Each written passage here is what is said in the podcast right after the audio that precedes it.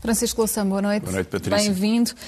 A subida de casos Covid, as perspectivas de infecções eh, recorde também. O país volta a ter de se preparar para eventuais congestionamentos eh, dos serviços, tal como já aconteceu. Não estávamos à espera de voltar a ter um Natal com estas restrições? Bom, por razões naturais, não é? A variante que surge na África do Sul, ou porventura na Europa, o Omicron, eh, surpreendeu pela capacidade de contaminação tão rápida, isso está absolutamente confirmado, eh, o que justifica o disparar dos casos em alguns países, eh, em que chegam a 60 mil, Espanha, França, Inglaterra, muito mais, até e até pode vir a superar isso.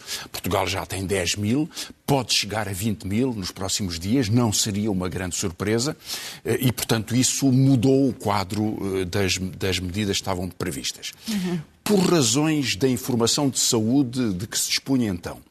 E certamente também por algum cálculo sobre os efeitos sociais, eh, preservando com algum cuidado os efeitos eleitorais, o governo tinha antecipado que pudesse haver algum aumento de contaminações eh, pela, pelo facto de haver muito mais gente que está próxima em, em festas, em, em, jantares, em réveillons, eh, durante este período e por isso previu aquela semana de contenção que, durante, que, que tentaria almofadar um pouco a proteção da continuação de, deste processo. É, era uma escolha muito duvidosa. Em todo caso, ela desapareceu, deixou de ter qualquer razão de ser, quando muito antes dos Réveillões e das, e das festas de, de, de passagem de, de, Natal, de 24 para 25, eh, subiu, subiu este, este, número de casos.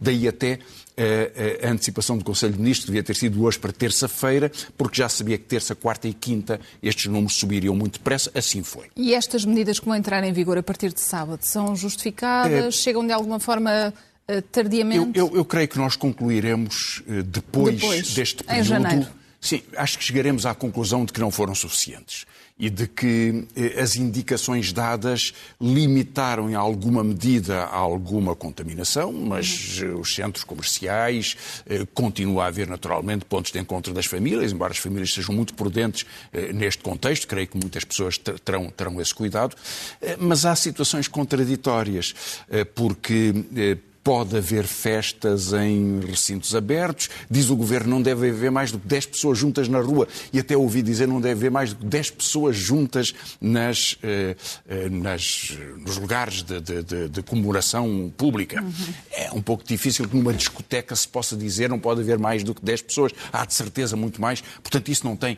nenhum efeito. São medidas declarativas, mais para eh, mostrar serviço do que por um efeito concreto, porque algumas não se concretizam outras concretizar-se-ão tarde. E, e é portanto, compreensível um que se feche em discotecas e bares, mas depois eventos? Pois, esse problema foi levantado hoje. Não, não tem muito sentido. Não tem muito sentido. Na verdade, a contaminação vai crescer e vai crescer empurrada por esse tipo de, de, de, de pontos de encontro. Ehm, e, portanto, o Governo joga aqui mais pelas aparências do que pelos factos, porque o resultado vai ser esse problema é algum atraso na vacinação, mas já veremos, a OMS uhum. tem muitas dúvidas sobre esta antecipação da, da, terceira e da quarta, da quarta dose, mas, sobretudo, o problema que se criou maior de todos é que a medida mais cautelar que era eh, a multiplicação de testes antes de nos encontrarmos com a família, ou antes de se entrar numa discoteca, essa fracassa, porque é um caos eh, a procura de, de, de testes, testes rápidos, que são, enfim, dão uma indicação, mas não são totalmente fiáveis, e sobretudo dos testes de antigênio ou PCR, que poderiam dar uma informação mais rigorosa, não é possível consegui-los, não é possível consegui-los neste prazo, não, não, os estoques não foram repostos, não há postos suficientes, portanto, não houve nenhuma preparação para esta eh, subida. Há muito mais testes agora, mas não são, não respondem às necessidades. Dito isto, comparando com algum cuidado o que está a passar, nós temos três vezes mais casos agora, com os 10 mil, do que tínhamos em 22 e 23 de dezembro do ano passado. Mas temos seis vezes menos mortes, três vezes menos pessoas internadas eh, em enfermarias e três vezes menos pessoas em cuidados intensivos. E depois sabe-se que, depois de dezembro, até estes números subiram. O que significa, primeiro, que a vacinação funcionou, que ela reduz a capacidade, a possibilidade de doenças graves eh, e que, mesmo no caso do Omicron, as informações que parecem consistentes, eh, lendo a imprensa eh, internacional, o que ela nos diz é que os relatórios da África do Sul indicam que há 80% mais de probabilidade de pessoas com a variante Delta serem hospitalizados do que com o Omicron. E dos que são hospitalizados agora, há 30% menos de hipóteses, dos hospitalizados, que são menos, há 30% menos de hipóteses de terem uma doença grave. Portanto, eh, a nova forma do vírus atinge pessoas com vulnerabilidades, atinge pessoas que já foram vacinadas, embora predominantemente quem não foi vacinado, pode ser muito perigoso para pessoas que tenham uh, outras, outras, outras patologias, uh, como aconteceu na primeira, na primeira fase, foram sobretudo pessoas de mais de 80 anos que morreram, ou pessoas que tinham outras, outra, outras doenças, isso continua, mas numa escala muito inferior. O que quer dizer que nos próximos meses veremos o que pode, o que pode ocorrer. Uh, as indicações da África do Sul, curiosamente, é que subiu, disparou exponencialmente o número de contaminados e está a cair agora muito depressa. E, portanto, dá a ideia que esta variante também pode eh, esgotar a sua capacidade de expansão quando chegou a um ponto muito elevado e que depois vai desaparecendo. O problema é que a OMS nos diz que estamos a cometer um erro. Já o diz há algum tempo, que é dar vacinas nos países ricos na terceira dose ou na quarta, antes de dar a primeira dose ou a segunda dose nos países pobres. E, portanto, diz ele, vocês vacinam, mas não serve para nada, porque vão continuar a surgir variantes nas grandes populações não vacinadas e vão chegar. Vão chegar aos países. Eh, claro que os governos o que fazem é. têm muito pouca atenção à, à saúde pública em geral ou à saúde mundial. Não se preocupam com isto. Que venha uma nova variante da Índia ou de qualquer outro país daqui a uns meses é indiferente para os governos da Europa hoje. O que querem é que as suas opiniões públicas sintam preocupação, sintam uh, ativismo sanitário, respostas. Uh, e depois logo se vê. Fica-se à espera. E, portanto, diz a OMS, vocês fazem mal deviam pôr essas vacinas para reduzir a capacidade de mutação dos vírus diminuindo a população que possa ser infectada. E só depois sim e só depois chegar. Para, para um reforço. Eh, se tem razão ou não, já, já, já ficaremos a saber, mas eh, vamos, é uma Vamos ter que esperar também, mas, eh, claro. mas ficaremos em breve a saber. Francisco Louçã, vamos andando até ali vamos. à zona virtual. Nós hoje ficámos a saber também que a, a Direção-Geral da Saúde recomenda o reforço da terceira, de terceira dose para os maiores de, de 18 anos, anos assim, sobretudo claro, uh, começando claro. Pela, pela faixa acima dos 40 anos.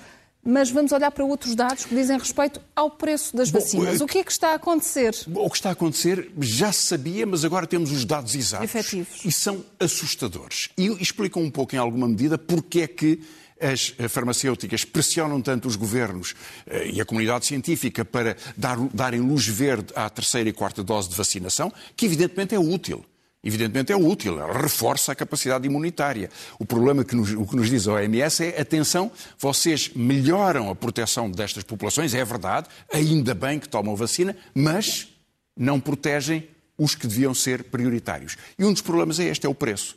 O, este, este, gráfico dá-nos para, para a Pfizer BioNTech, BioNTech e para a Moderna o preço de custo da vacina. Uma vacina custa 2 eh, dólares e 85 eh, e, eh, no caso da Moderna e 1,18 um, no caso da Pfizer.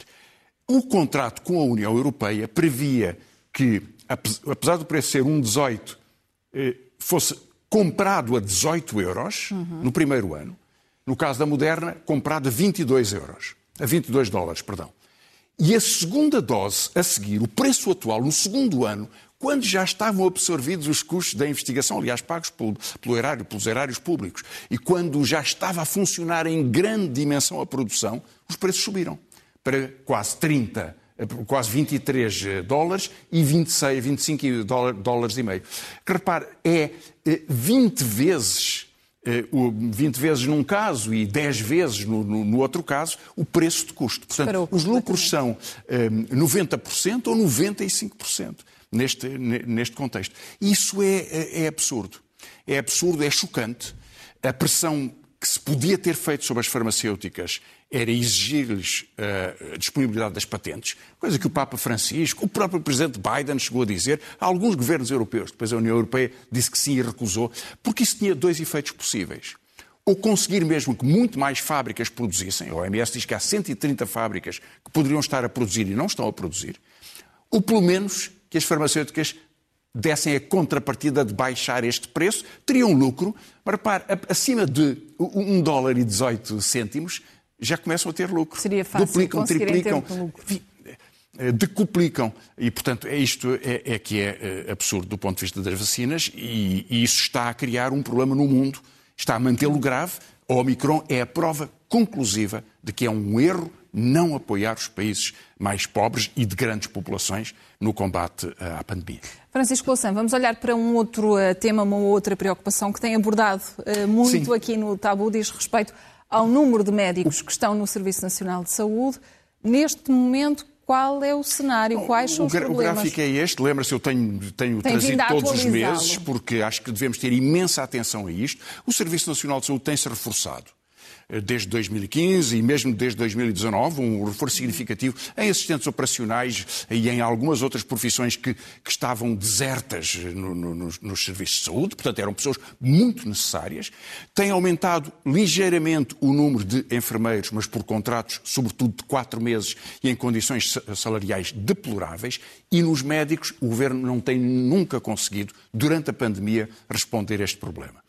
Ele chegou ao final do primeiro ano da pandemia, dezembro de 2020, com menos 945 médicos do que no início da pandemia, e fazendo as contas, depois entraram os, jovens licenciados, quase 1.800, e fazendo as contas do que se passou desde janeiro deste ano até agora, saíram os números de novembro há, há uma semana, já perdemos 904 médicos. E, portanto, neste momento nós temos mais 18 médicos no Serviço Nacional de Saúde do que tínhamos quando começou a pandemia. E chegaremos ao fim do ano com menos do que tínhamos quando começou a pandemia. E estamos a falar de 100 hospitais públicos, grandes hospitais, 300 centros de saúde e umas mil extensões de saúde com os centros de saúde. Portanto, isto não dá. Eh, quer dizer, eh, significa que os hospitais estão muito mais fragilizados. E mesmo o esforço, esta decisão de suspender a vacinação durante uns dias, porque os enfermeiros e outros profissionais não aguentam, é verdade, porque estão esgotados, é um, é um erro do ponto de vista do processo de vacinação, é um erro do ponto de vista da, da, da proteção da, da, população, mas resulta só de haver gente a menos para as necessidades que a pandemia coloca. E, portanto, estes números são muito, muito, são, são os números do Ministério de Saúde, eh, dão-nos uma ideia de que o Governo não tem nenhum instrumento para conseguir concursos, para conseguir trazer médicos, para conseguir trazer especialistas. Não há estratégia, não há meios e as pessoas não, não querem aceitar condições que são hum, impossíveis. Ehm, depois do, do portanto, para, para, especialistas formados, depois de muitos anos de formação, pelas condições salariais, pelas condições de carreira, e portanto não haver carreiras, eh, exclusividade, dedicação, eh, condições razoáveis para estes enfermeiros e para, para estes médicos e para outros profissionais da saúde, significa este buraco. Agora repare só, saírem 50 médicos dos centros de saúde, significa que há 100 mil pessoas que perdem um médico de família. 100 mil. Nos últimos dois anos, quase que duplicou o número de pessoas sem médico de família. Temos mais de um milhão de pessoas. E, portanto, estes números 904, que são também desses, desses médicos que estão, que estão nessas, eh, nos centros de saúde, como, como estão nos hospitais, revela como o sistema está a fragilizar. E esta é uma prioridade que eu espero que nas eleições e depois delas possam resultar eh, soluções, ideias, estratégias, esforço esforço orçamental, profissional, de que, que dê eh, dignidade, valor, carreiras, motivação para que eh, possa haver a solução deste problema. Francisco Lação, um, uma outra eh, questão que marcou esta semana, um outro caso diz uh, respeito às uh, demissões no Hospital de São João no Porto, que não foram aceitos uh, pela Ministra da Saúde depois do incêndio. Como é que avalia o que aconteceu?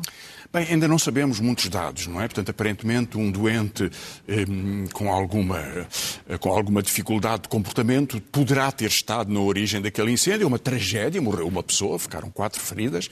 Eh, é um grande susto para o hospital, é uma perda humana eh, irreparável. Aparentemente, os, os, mecanismos de emergência foram, foram ativados rapidamente, portanto, houve uma, uma, resposta eficiente a um dano que já, era, que já era irreparável. Bom, há uma investigação do próprio hospital e, naturalmente, das entidades de saúde e da, própria, da Polícia Judiciária que está a prosseguir e veremos o que é que nos diz sobre isso.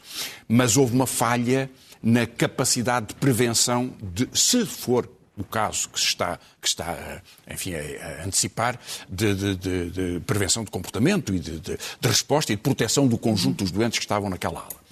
A administração demitiu-se, eu acho que fez, fez bem. A administração tem uma responsabilidade pelo conjunto das operações do, do, hospital e, portanto, qualquer falha que possa ter ocorrido é da sua justificação. Acho que procedeu muito bem. Já muita gente comparou com Eduardo Cabrita lamento, mas a, a comparação é, é, meritória. Eh, é uma administração que tem sido muito bem vista pela capacidade de organização de um dos grandes hospitais do Porto, que tem sido um bom exemplo na resposta e no acolhimento de doentes Covid e no tratamento de outras patologias, portanto é, é vista como uma das administrações modelo neste, neste contexto. Aliás, é um ex-secretário de Estado eh, da Saúde, uma nomeação muito, muito partidária, mas uma pessoa que desempenhou bem, bem este cargo com, com, com a sua equipa. E, portanto, eu compreendo também que a Ministra tenha querido um, manter a confiança. Manter. Veremos agora o que se apura neste, neste contexto. Mostra-nos que, de qualquer modo, há estes sustos, estes imprevistos, um, e que uh, os hospitais uh, continuam a ser um ponto de referência para a nossa, para a nossa população. Francisco Louçã, esta semana está a ser marcada também pela aprovação por Bruxelas do plano de reestruturação eh, da TAP, apesar eh, das eh, condicionantes. É uma conquista para Pedro Nuno Santos e um bónus para as ambições do PS nestas eleições?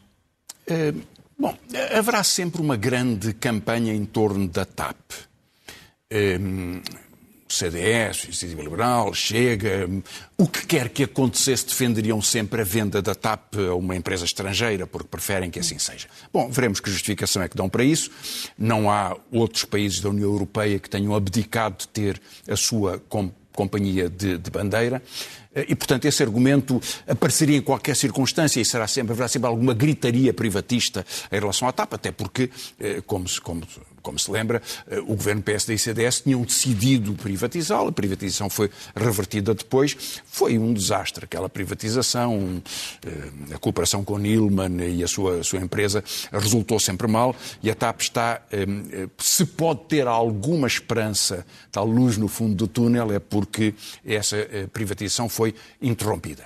Agora, para o ministro Pedro Nuno Santos é uma não diria que é um empate com enfim, um sabor. Não foi tão mau como poderia ter sido ou como a, União, a Comissão Europeia chegou a ameaçar ou se chegou a temer. É uma perda para a TAP. Entendamos bem, a TAP perde 18 slots, mantém os tais 300, portanto é uma parte que vai significar perda da sua capacidade de operação, ehm, num contexto de receber 3,2 mil milhões de euros. A Lufthansa recebe o triplo e perdeu 24 slots. Portanto, na proporção, é uma diferença significativa. A Air France recebe bastante mais do que a TAP e perdeu os mesmos 18 slots num aeroporto, o aeroporto de Orly. Portanto, há estas medidas que a União Europeia tem vindo a impor, a Comissão Europeia, a direção da, da, da concorrência, para favorecer o, o desenvolvimento de algumas companhias europeias de low cost. Não creio que haja disso grande vantagem, não creio que seja um negócio sustentável uhum. e, aliás, duvido muito da, do, do, discurso da, da Comissão Europeia sobre criar concorrência. Em alguns casos, veja o caso da banca, a Comissão Europeia queria concentração, não é concorrência. Obrigou Portugal a vender o Banif ao Santander, portanto, que é um dos maiores bancos, eh, bancos europeus. Portanto, quer concentração e faz um jogo empresarial sem que estratégia, porque não tem nenhum sentido promover a longo prazo, com as alterações climáticas, com o custo da energia, eh, prever este tipo de transporte aéreo eh, facilitado. Isso, isso não, não tem nenhum sentido. Agora, este peso para a TAP não, não sendo tão destrutivo como se poderia antecipar, é uma perda em qualquer caso. Houve 2.900 trabalhadores que saíram. O risco de saírem trabalhadores da Ground Force, eh, de haver um despedimento na Ground Force, é muito eh, grande.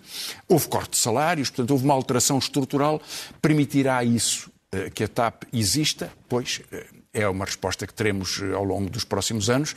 Ehm, ela estará muito condicionada, mas é preciso que haja uma companhia eh, que, nas, nos destinos estratégicos da, da comunidade portuguesa e, da, enfim, da, das relações internacionais uhum. que, que, Portugal desenvolve, seja responsável pelo, pelo, pelo transporte aéreo. Portanto, acho que é vantajoso, em primeiro lugar, que a TAP se mantenha.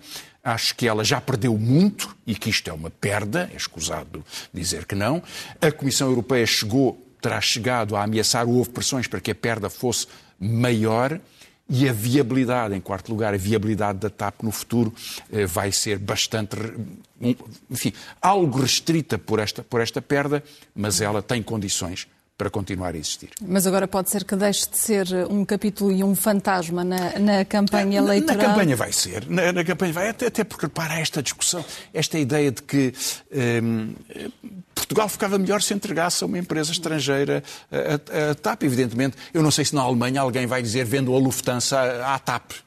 Não sei se alguém alguma vez diria uma coisa destas. De certeza que não. Nenhum liberal na Alemanha diria uma coisa destas. Nenhuma extrema-direita da Alemanha ou da França diria vendam a Lufthansa ou vendam a Air France. Mas Portugal é a sorte que nos coube. Portanto, teremos um debate sobre a privatização ou não da TAP. E vamos a um outro debate no rescaldo do Congresso do PSD, das reações ao discurso de Rui Rio. Quais são os posicionamentos a que estamos a assistir?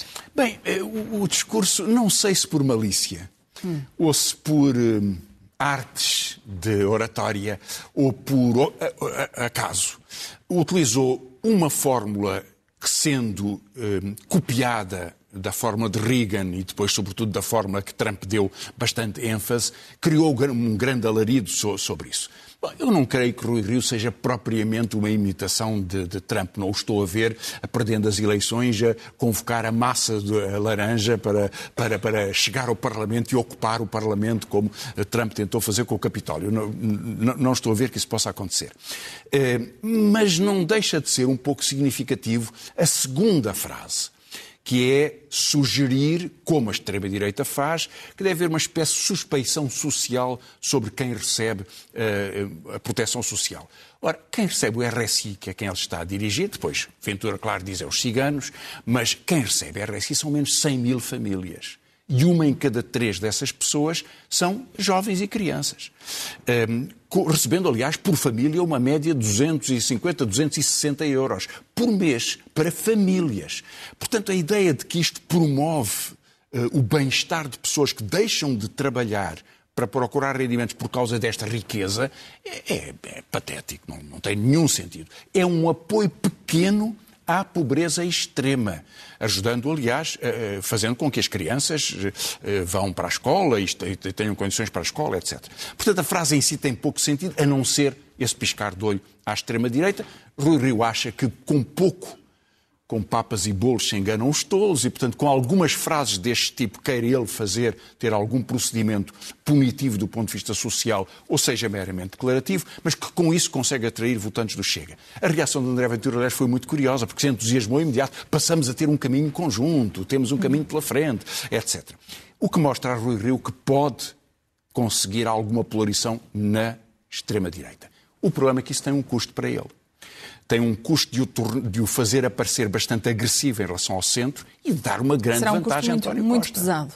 É pesado. Porque, para, para António Costa, isto reforça a percepção, aliás, verdadeira, de que, ou para os eleitores do, do, do, do centro ou da, ou da, esquerda, de que Rui Rio facilmente se alia à, à extrema-direita. E, portanto, é um pouco contraditório com o discurso que ele quis fazer central no Congresso, que é nós apoiamos o PS se o PS nos apoiar. Portanto, quem ganhar tem que ter o apoio garantido do segundo partido. E queria forçar, criar esta espécie de armadilha retórica para obrigar o Partido Socialista a dizer o que nunca pode dizer, é que votaria eh, no, nos orçamentos ou nas medidas de governo de um governo PSD, continua a ser improvável, se não impossível, em termos das, das sondagens.